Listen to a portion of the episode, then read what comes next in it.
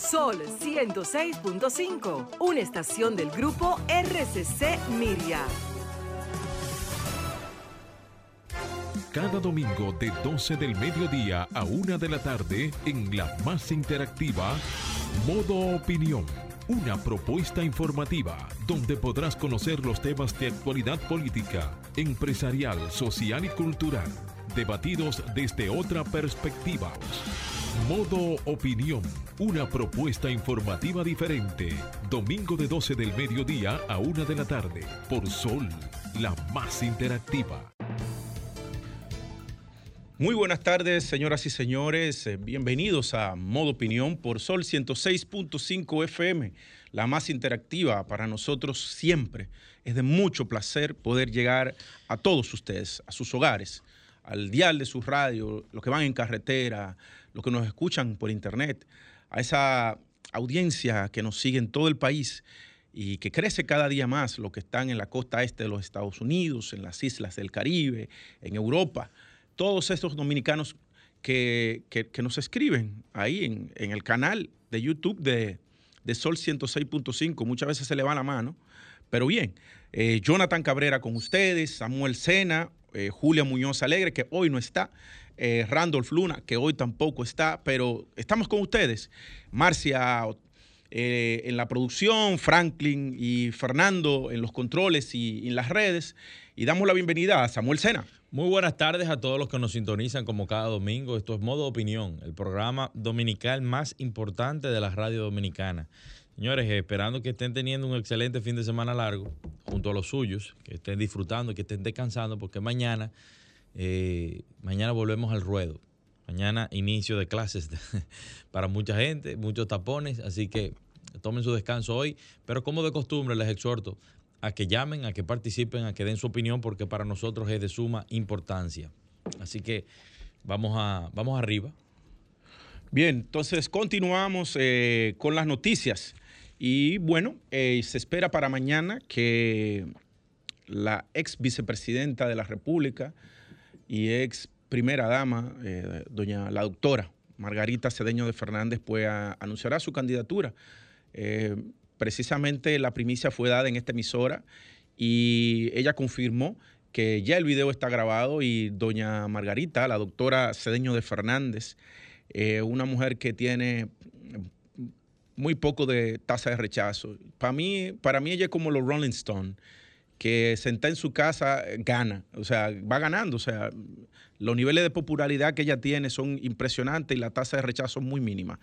De manera que esperamos para mañana la, el anuncio de la candidatura de doña Margarita Cedeño de Fernández. Señores, la organización Alianza por la Educación reconoce que la educación pública del país ha ido eh, avanzando con la inauguración de la nueva gestión del ministro Roberto Furcal, a pesar de recibir un sistema educativo que se podría denominar caótico. Sin embargo, la Alianza por la Educación advierte a través de un comunicado de prensa que no apoya la lectura de la Biblia en los centros educativos porque entiende que constituye un retroceso para la democracia y el país. Además, sostiene que vivimos en un país democrático y que la misma Constitución establece en su artículo 39 la libertad de credo. No es constitucional ni correcto imponer un credo religioso, resaltaron.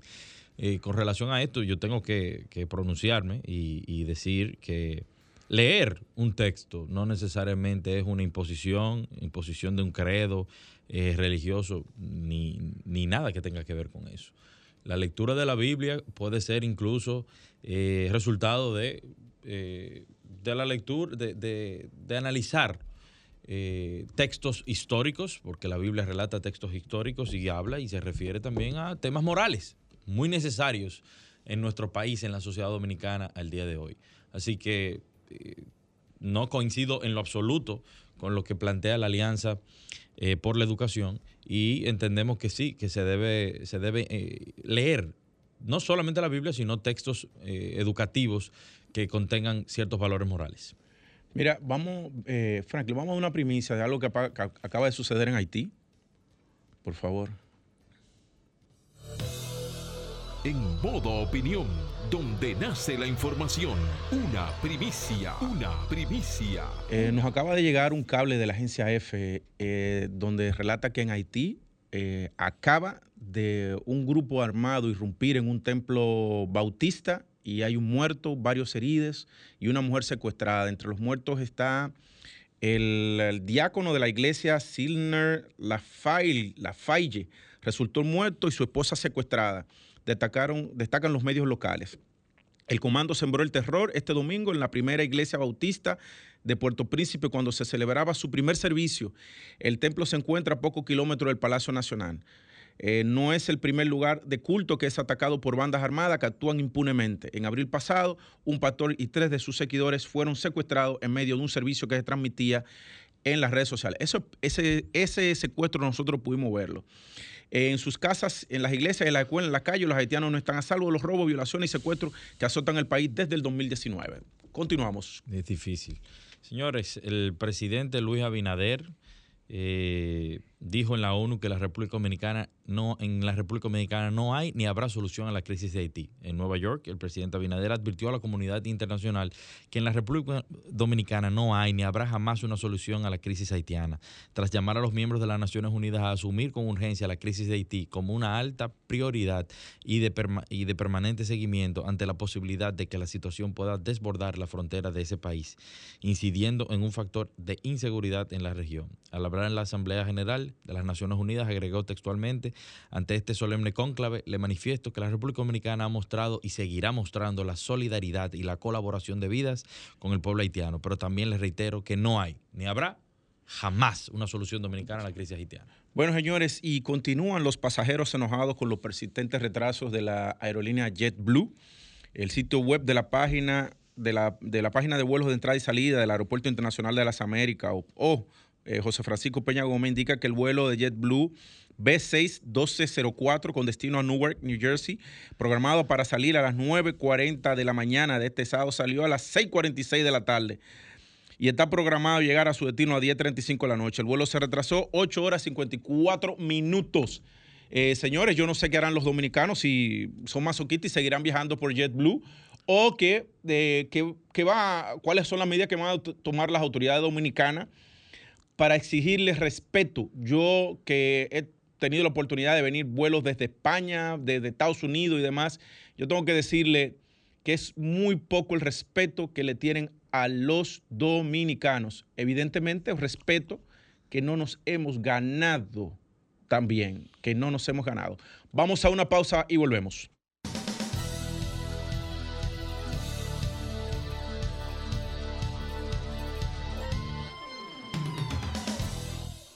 Bien, 12.14 de la tarde y continuamos en modo opinión. Jonathan Cabrera, Samuel Sena, Julia Muñoz Alegre. Y ahora vamos a pasar a los comentarios de nuestros compañeros y toca el turno a Samuel Sena.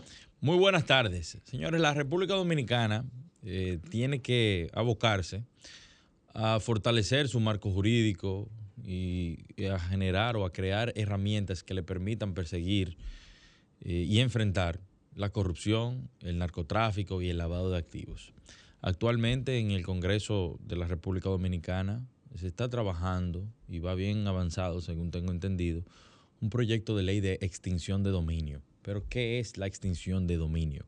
Para que los que están escuchando puedan entender. Y no es más que una herramienta jurídica que existe en varios países que les permite, a través de algunos mecanismos, la posibilidad al Estado, a través de diversos eh, mecanismos, eh, decomisar bienes de bienes procedentes del lavado de activos, de la corrupción y del narcotráfico. Pero ¿qué pasa con este proyecto de ley? Que aunque es una necesidad imperiosa, y evidentemente lo hemos visto a través de los años, como eh, este crimen organizado ha ido calando en la sociedad eh, y hay que enfrentarlo. Eh, el proyecto adolece, el proyecto que está en el Congreso adolece y tiene carencias que deben ser corregidas antes de su aprobación. Hemos visto eh, personalidades que se han pronunciado sobre el proyecto de ley y refieren que debe ser, debe ser retroactivo, violando el principio de retroactividad de las leyes. Y real y efectivamente, señores, nosotros procurando hacer justicia, que es necesaria, no podemos eh, echar a un lado todos los derechos que se han eh, logrado a través del tiempo y que se incluso se han consagrado a nivel constitucional. El proyecto de ley habla también o se refiere de una imprescriptibilidad. Se supone que se tiene que tener, eh, tiene que tener un tiempo establecido para poder perseguir este delito. No se puede dejar con un abanico abierto. Y todo esto eh, no lo decimos por un simple capricho, sino porque en los países en los que se ha implementado se han levantado alertas sobre también el uso indiscriminado de las autoridades o del de el órgano de poder que tiene la tutela sobre eh, este, este mecanismo legal. Y se han prestado para eh, abusar del mecanismo de extinción. Creo que en el Congreso tenemos que abocarnos a abrir los debates, a que, a que se pueda eh, conversar a un nivel jurídico, que se pueda utilizar el derecho comparado y que podamos analizar qué es lo más conveniente para la República Dominicana sin dejarnos presionar por eh, entidades eh, y gobiernos de fuera que tienen un interés marcado en que nosotros aprobemos este, este proyecto de ley. La ley es necesaria, ¿por qué? Porque tenemos que enfrentar eh, estos delitos, pero no puede ser en detrimento de derechos adquiridos, de derechos que ya nosotros como sociedad hemos avanzado y que forman parte de la seguridad jurídica que se brinda en la República Dominicana. Eh, la ley de extinción de dominio no puede venir a afectar cosas que ya nosotros hemos avanzado en cuanto, en cuanto a derechos. Así que hacemos un llamado a la Comisión de Justicia que está eh, trabajando este proyecto de ley para que abra los debates y que podamos enriquecer la normativa y tengamos una pieza legislativa acorde a los tiempos y que no nazca nati muerta porque de aprobarse como está, simplemente vamos a, alguien, alguna organización eh, va a recurrir, eh, esta, va a interponer algún recurso de inconstitucionalidad en el Tribunal Constitucional por, por las carencias que tiene. Adelante, Franklin.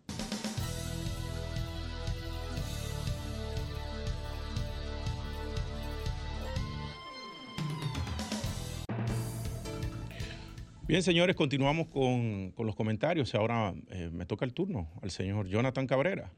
Fíjense, señores, eh, eh, no podemos dejar de lado y comentar lo exitosa que fue la, digamos, la gira del presidente Luis Abinader por los Estados Unidos, sobre todo en la parte de la costa este. yo creo que se convierte en un hecho histórico la primero que se activó el Instituto de las Migraciones, que, estaba ahí en la en Cancillería, que eso no funcionaba, ¿no? Y se reconocieron eh, eh, una gran cantidad de dominicanos que han descollado y, se han desarrollado. Dicho sea de paso, debo decir que Sol 106.5 FM, RCC Media y el propio don Antonio Espallá, eh, cada vez que van a los Estados Unidos, sirven para que los dominicanos que estamos aquí, conozcamos a esos dominicanos que están allá y que se desarrollen y que son un ejemplo para su comunidad y para esa nación que los ha recibido. Esos son los verdaderos eh, embajadores de la marca país República Dominicana. Esos que están ahí. Y precisamente eh, la, gira que tuvo el presidente Luis Abinader, el reconocimiento, el contacto con, la, con, con los dominicanos ausentes, porque eh, tengo, también tengo que decir que en el comentario del domingo pasado, unos dominicanos eh, que viven en los Estados Unidos me, señalaron de que no son diáspora. Bueno, bien, dominicanos ausentes, esos dominicanos que están allá, que, tuvieron que emigrar, muchos salieron en los años 60 por, el, por la dictadura de Trujillo, otros por condiciones económicas que tenían que salir a buscar eh, mejor futuro para para sus hijos y también para poder enviar aquí a la República Dominicana. De manera que yo eh, aplaudo y considero que ha sido muy atinada. Y también el hecho de que por primera vez eh, ya comience a darse la importancia al, al proyecto Marca País. Digo que es un proyecto porque eso no acaba y eso tiene que renovarse constantemente, pero ya el hecho de que haya sido lanzado en la ciudad de Nueva York haya tenido como invitado al presidente Bill Clinton y a muchas personalidades más, pues esto dice de que eh, el, proyecto va en serio y que lo que está buscando es primero dar apoyo a esos dominicanos que, ausentes que están allí, decirle, miren, eh, a través de la marca República Dominicana, ustedes se van a sentir representados, pero también para atraer inversiones, siendo los Estados Unidos nuestro principal socio comercial y también eh, de los mayores emisores de turistas hacia la República Dominicana. Manera que ese logro del lanzamiento de la marca, de la marca República Dominicana y de ese periplo exitoso por el presidente Luis Abinader allí también ha sido sumamente eh, exitoso y aplaudible. Vamos a una. Eh, cierra ahí y vamos a hacer la llamada, pero y volvemos en breve, ¿verdad? Abrimos la llamada y entramos entonces con, el invitado. Vamos a ver, eh, la pregunta es, señores, ¿considera usted que es República Dominicana quien tiene que cargar con la solución del problema haitiano? ¿Sí o no? Bien, entonces, eh, esto, esta pregunta viene a cuento por, precisamente por la comparecencia del presidente Luis Abinader en las Naciones Unidas, donde hacía un llamado eh, un presidente más dominicano vuelve y hace el llamado, al llamado a la comunidad internacional para que busquemos una solución conjunta al problema haitiano. Eh, un problema que se va agudizando ahora con las bandas armadas en la vecina isla. Eh, ahorita narré la noticia de cómo una banda armada entró a una iglesia bautista, mató y secuestró personas. Entonces, esas bandas armadas eh, que no respetan ni siquiera los cultos religiosos, eh, también habrá que ver si es que esas bandas armadas eh, pertenecen a, otras religiones, porque a otras religiones que no son, digamos, ordinarias en el hemisferio occidental. Yo creo que para eso, ¿no? Vamos a tener a, nuestro invitado con el que vamos a poder desarrollar esa, esos temas. En ¿Tenemos una llamada? Vamos, tenemos una llamada. Buenas tardes. Sí, buenas ¿De dónde nos llama y quién nos habla? Desde Los Girasoles, José Laureano. Adelante, José. Sí, considero que no. Es decir, que nosotros como país no nos podemos echar la responsabilidad y si mucho hemos hecho como dominicanos nosotros. Así que eh, los Estados Unidos, Canadá, Francia, entre otros, son los que deben tener, o sea, deben de hacer algo por Haití. Y si no el mundo, o sea, que ellos deben canalizar todas esas ayudas, eh, eh, sabiendo ellos cuáles son los países que pueden cooperar, porque hay muchos que quieren cooperar, pero se están, que, o sea, se están haciendo lo ignorante, diría yo, en este caso. Pase buenas tardes. Muchas gracias. muchísimas gracias. Eh, tenemos otra llamada. Bien, eh, es una situación compleja eh, lo que está pasando en el vecino. Se deteriora, el vecino cada vez se deteriora más. Eh, ya no es un problema medioambiental, ya no es un problema meramente de, hambruna, no es un problema económico. Ahora estamos hablando de un problema de seguridad y, y que primera vez en la historia. en estos días escuchaba yo al presidente Leonel Fernández que decía que que eso que sucedió en Haití era parecido de una, de una obra de, Shakespeare. Yo, cuando leía Otelo, eh, fue en el, en el lecho de cama donde ocurrió ese asesinato. O sea, eh, por favor, o sea, una cosa alarmante. Vamos a una pausa y volvemos inmediatamente con nuestro invitado, el doctor Pelegrín Castillo.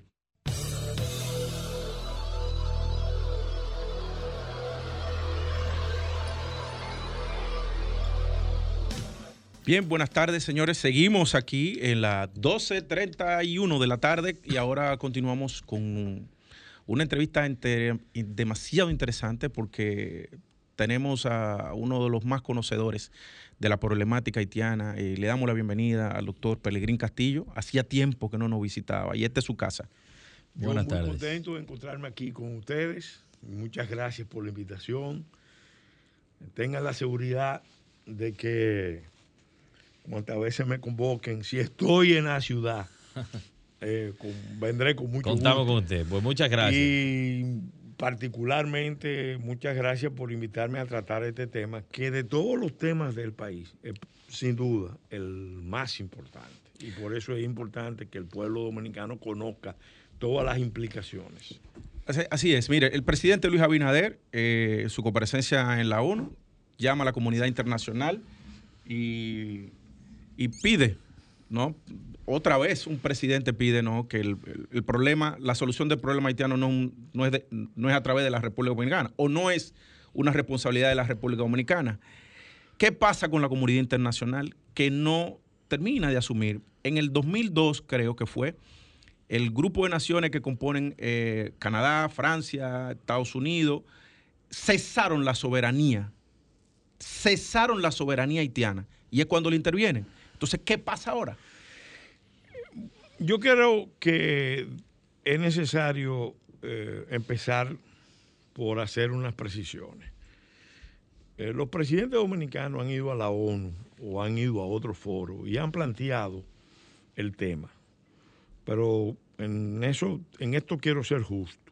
El que ha sido más claro, más contundente, más enfático, más responsable, incluso evidenciando la irresponsabilidad criminal de la comunidad internacional, ha sido el presidente Abinader. Con mucho. Porque él incluso dijo hace ya unos meses que el problema de Haití era que era un Estado inviable. En privado, yo soy testigo, todos los presidentes dominicanos y el liderazgo político dominicano aceptan la idea de que es un Estado colapsado, un Estado fallido, pero hay un acuerdo de no decirlo públicamente, porque supuestamente eso tiene riesgo, eh, eso ofende a los haitianos, y la verdad es que ocultando la realidad, no vamos a encontrar la solución. 100%. Por eso eh, es importante que el presidente ya ha dicho lo que dijo y en la forma en que lo dijo. Ahora, ¿por qué la comunidad internacional, a pesar de que es un reclamo que viene caminando hace muchos años, no solo de los gobiernos, sino del Congreso, de partidos, de ciudadanos, de movimientos patrióticos. ¿Por qué la comunidad internacional en realidad no ha asumido un compromiso serio y consecuente con el rescate y reconstrucción de Haití? Porque esto es lo, lo otro que no se dice. La comunidad internacional hace años, desde el año 1949, el informe de la ONU, les recomendaba a los gobiernos haitianos fomentar la migración masiva em, de familias enteras en forma permanente, sin retorno. Y en el 49, el diagnóstico del informe de Naciones Unidas de junio del 49 era que había un desequilibrio, un deterioro eh, muy agudo, muy peligroso del medio ambiente y la población. Entonces la solución que la ONU veía en el 49 era fomentar la migración hacia otras zonas del Caribe menos pobladas. Obviamente estaba mirando hacia República Dominicana. No es una casualidad que en el año 1952 el gobierno de Trujillo firmara el primer tratado de contratación de braceros que no es exactamente lo que estaba planteando la, ONU, porque la ONU decía que no podía ser estacional, sino permanente. Pero el gobierno dominicano dio un paso hacia una contratación estacional, primer paso. Después, eh, cuando cae la dictadura de Duvalier, que cae también la Unión Soviética. Duvalier cayó en el 86, en el 85 había llegado Gorbachev con la perestroika y el glasnost. Se veía que en Rusia y en el campo socialista se iba a producir un gran cambio. Entonces ya la situación cambió y Estados Unidos, eh, con, primero con Bush, pero después con Clinton, empezaron a adoptar otro enfoque, el enfoque ya del imperialismo globalista. Y eso se vio en varios puntos del planeta, pero aquí en el Caribe se vio con mucha fuerza.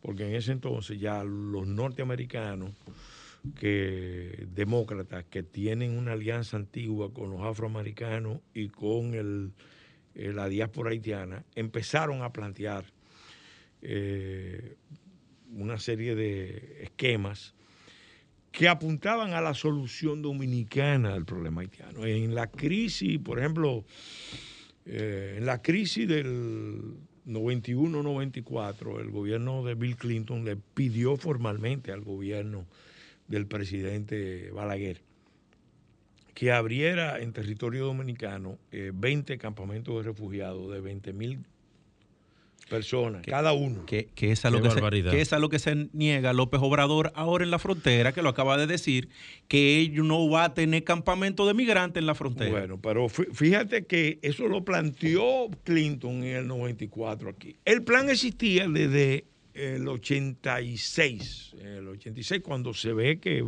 se va a producir la caída de Duvalier, el Comando Sur le pide a las Fuerzas Armadas que elaboren un plan de contingencia las Fuerzas Armadas elaboraron un plan de contingencia para la apertura de esos campamentos. Cuando eso se le plantea a Balaguer en el año 93-94, el doctor Balaguer se niega. Y mientras la ONU, por presión americana, eh, eh, eh, reforzaba el embargo para producir una implosión, aquí se flexibilizaba el esquema. Se flexibilizaba el esquema. Yo hablé con el doctor Balaguer sobre eso él me dijo, yo deliberadamente flexibilicé, porque si aplicábamos, claro, si aplicábamos lo que quería la ONU y los Estados Unidos, íbamos a producir. Lo, más afectado íbamos a ser nosotros. Íbamos a ser nosotros. Y él dejaba una, como si fuera una olla de presión que deja el pitillo. Entonces, entonces ¿qué pasó a partir de ahí? A partir de ahí, fíjense que empieza a cambiar el enfoque. La comunidad internacional ha desahuciado a Haití y no lo dicen, porque eso es lo, cínico, lo perverso, es que ellos han desahuciado a Haití hace muchos años. Y la intervención que se ha hecho en Haití, las seis misiones que se han llevado a Haití, ninguna ha tenido como meta, ni siquiera después del 2002, después del 2010, han tenido como meta principal reconstrucción, rescate de Haití. Entonces, ¿a, qué se han limitado ellos? Vamos a evitar que salgan por mar, porque los norteamericanos no quieren haitianos en su territorio. Sí. Vamos a lo mismo me lo dijo a mí personalmente el enviado del presidente Chirac, Regis Debré, cuando vino a preparar el informe de Debré. Que estuvo Haití, vino por aquí. Él me dijo, Debré me dijo, eh, los dominicanos pueden olvidarse de la idea de la fusión. Los, franceses no queremos la fusión, sabemos que eso es imposible. Acuérdate que el doctor Balaguer lo había denunciado. Pero necesitamos de los dominicanos para que los haitianos no lleguen a Guadalupe, Martinica. A las islas francesas.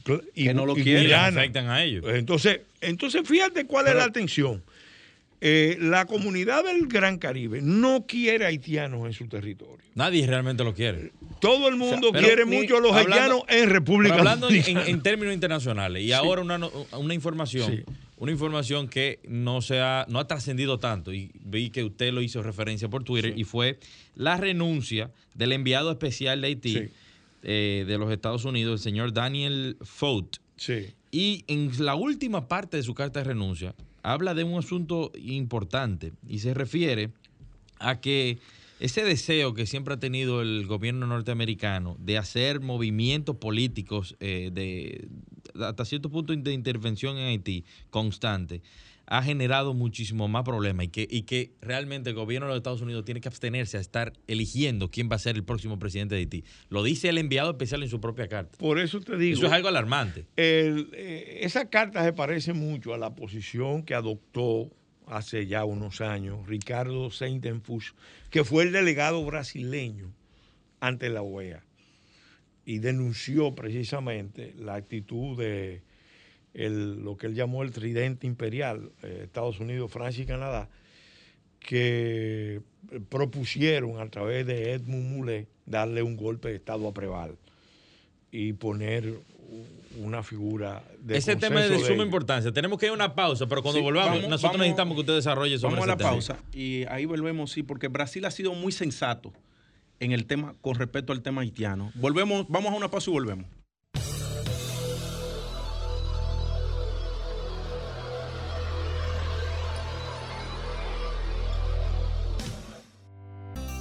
Ahora continuamos con Modo Opinión, donde nace la información.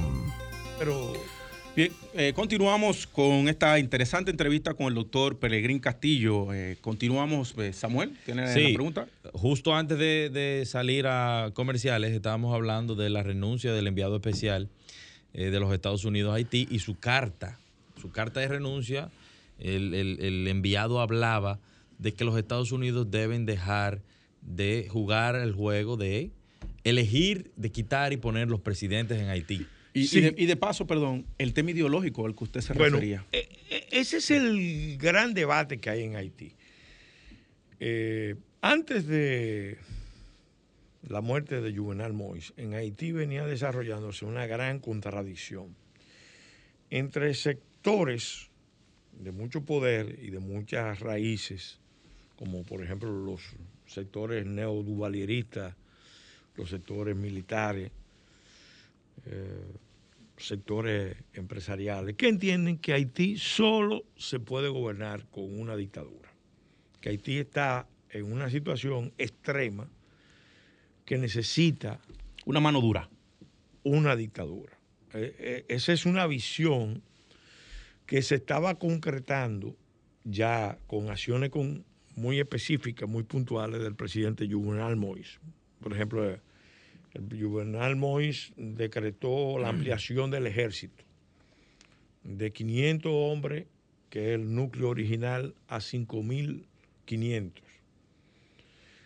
El presidente Moy decretó la creación de un cuerpo de seguridad, de inteligencia, que mucha gente inmediatamente denunció como el renacimiento de los manos. El presidente Moïse presentó un proyecto de reforma constitucional que elimina el ejecutivo dual. Sí, que tiene un primer ministro y un presidente. Ahora un presidente con un vicepresidente y poderes concentrados en la figura del presidente. Hay un- muchos que opinan que la constitución de 1987, lejos de ayudar a Haití, lo que ha hecho es complicar la gobernabilidad. Entonces, que necesitan un gobierno eh, así fuerte, sino una dictadura lo más cercano. ¿Y es verdad o no que se necesita una- un modelo de gobierno de ese tipo? Bueno, ese es un enfoque. Ese es un enfoque que aparece siempre en situaciones extremas, porque y- y Haití está en una situación Porque parece extrema. que, que eso es lo que deberían Entonces, ellos necesitar. pero ¿qué pasa? A ese grupo, por razones también ideológicas, se le opone el otro grupo, que es grande, que plantea que el problema de Haití no se puede resolver si no es modificando las relaciones de Haití con la comunidad internacional, porque lo que ha impedido que Haití funcione y que Haití prospere y que Haití decida su propio destino es una comunidad internacional que siempre interviene, que siempre impone su punto de vista. Entonces, ese movimiento ha cobrado mucha fuerza y se hizo en el 2018 una reunión en Hincha, Papayé, con apoyo internacional y se hizo una proclama a una revolución en contra del imperialismo, de las nuevas formas de colonialismo. Eh, ese movimiento lo apoyan las fuerzas de izquierda del continente y concretamente el régimen cubano, el régimen venezolano, el régimen nicaragüense, las fuerzas de izquierda. Entonces, ¿qué está enfrentándose, en, eh, dándose en Haití? Esa contradicción.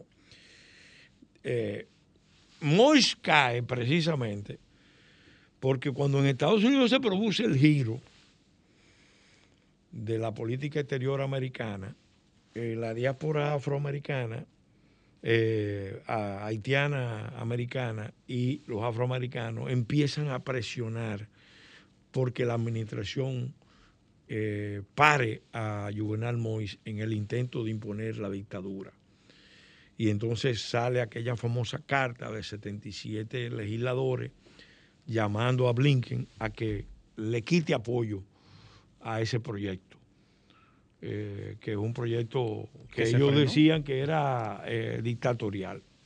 El presidente Moïse eh, parece que se cansó de jugar el papel que le habían asignado de presidente títere y decidió entonces jugar otro juego. Ser proactivo. Y entonces se reunió con el embajador ruso y le pidió apoyo a Rusia para la seguridad.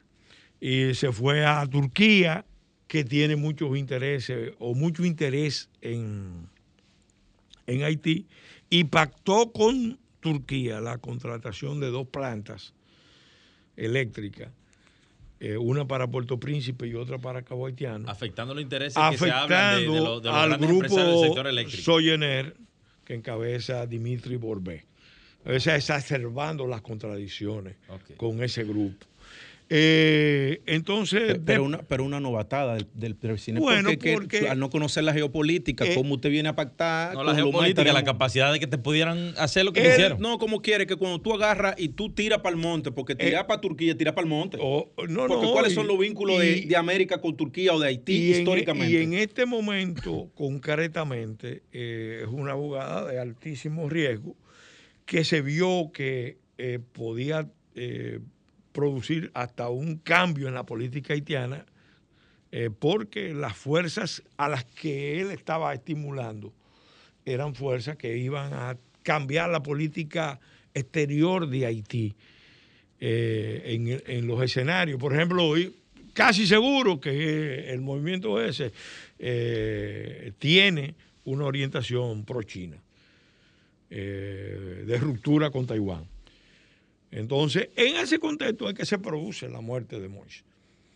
Pero fíjense que la región no es un hecho aislado. Los americanos pudieron haberse hecho de la vista gorda. Eh, Dice, bueno, este señor está corriendo un rumbo. No es un hecho aislado. Fíjense que eh, al presidente de Colombia, en cuestión de 15 días, se descubren dos tramas para matarlo. Una se ejecuta y falla, y la otra se frustra, porque la, otra iba a ser la de un atentado al avión. Sí, así es. Entonces, ¿de qué estamos hablando? Miren, entendamos la geopolítica mundial. Eh, ahora mismo, en el Caribe se está desarrollando la cuarta confrontación entre Estados Unidos y potencias extracontinentales. Concretamente, China, Rusia y Irán están presentes en la región. China, que sigue un tipo de, guerra que no es la convencional, es una guerra eh, con, con, el espíritu asiático, con el espíritu de Sun Tzu, ¿qué busca? Demostrar que Estados Unidos es un Estado imperial en decadencia, lo que Mao Zedong llamaba un tigre de papel, que tiene mucho poder, pero no lo puede usar. Eh, entonces, la región Gran Caribe es muy apropiada para ese juego de potencias. Después de que acaba de pasar lo de Afganistán, a mí no me sorprendería que en la región Gran Caribe se convierta en, el epicentro de las en la en la otra región donde puede pasar algo igual o peor que Afganistán. Cuidado, eh, ¿eso es serio? Bueno, pero es que si, si vemos la historia, eh, nosotros nos damos cuenta de que la historia es la gran maestra. Eh, cuando Alemania en la Primera Guerra Mundial decidió ir a la guerra submarina sin restricciones, ya tenía un plan de guerra montado, eh, una propuesta a México para abrirle un frente de lucha a Estados Unidos aquí en la región. Doctor, eh, se nos agota el tiempo ya. Un, un mensaje contundente y breve respecto a lo, a lo que está sucediendo, que le quede claro al país. El pueblo dominicano tiene que prepararse, tiene que unirse tienen que tomar conciencia. Eh, no estamos en presencia de cualquier escenario, estamos en presencia de un escenario extremo. Eh, no es una crisis migratoria, eso es falso. Es una crisis internacional provocada por un Estado fallido. La causa de por qué Haití es un Estado fallido es un, un tema de debate que, histórico Ahora, la realidad no se discute, es un Estado fallido. Entonces, eso eh, se puede complicar y puede amenazar la existencia misma del Estado Dominicano. Porque aquí tenemos, aquí en República Dominicana hay más haitianos que americanos hay en Norteamérica por kilómetro cuadrado. Bueno, señores, eh, esto es grave. Entonces, eh, rematando, hay que unirse y hay que apoyar al gobierno si cumple lo prometido y combatirlo si no lo Si se devuelve, si se tuerce o hay que estar observando. Si asume una agenda antinacional eh, como la que han venido impulsando mucha gente que está en el gobierno. Sí, sí, eso, lo hemos visto. Hay que decirlo con claridad. Eso lo hemos visto. Bueno, pues doctor, darle las gracias. Gracias a ustedes. Eh, esto es un tema que es muy largo, ¿no? Y muchos, muchas aristas. Señores, nos vemos el próximo domingo y antes de irnos debo decirle que me acaba de llevar la información que ha fallecido el economista Edwin Croes. Ay, no me digas. Eh, sí, una lamentable pérdida, un técnico eh, importante en el país. Eh, y bueno, condolencia a su familia y nos vemos el próximo domingo. Igualmente.